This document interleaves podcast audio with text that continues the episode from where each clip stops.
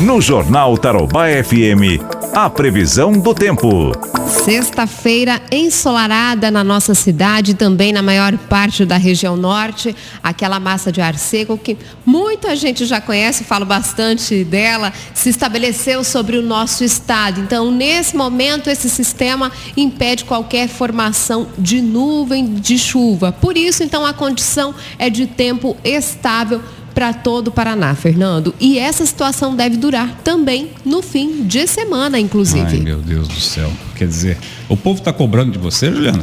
Cobra. Como, como cobra. se você fosse aliada de São Pedro para mandar chuva para cá. Você pega ah. as informações oficiais, né, João? Exatamente. Bem que eu gostaria, né, de ali pedir uma ajudinha para São Pedro, mas nesse momento são as informações oficiais da meteorologia, é, são os equipamentos, os radares meteorológicos, né, que fazem a previsão do tempo, mas infelizmente esse tem sido a, o outono mais seco dos últimos tempos, né, o pior, o pior período de estiagem que a gente tem vivido e isso está sendo um grande desafio, Fernando, inclusive para a meteorologia também. Tem sido um desafio enorme poder monitorar o tempo neste momento por conta de toda essa secura. É verdade. Obrigado, Júlio. Bom, as temperaturas, né? Faltou as temperaturas. As Exatamente. Temperaturas todo mundo quer saber em relação. Todo mundo quer saber então em relação às temperaturas. Ontem a gente teve um dia bem frio aqui em Londrina com muitas nuvens no céu na maior parte do dia. A boa notícia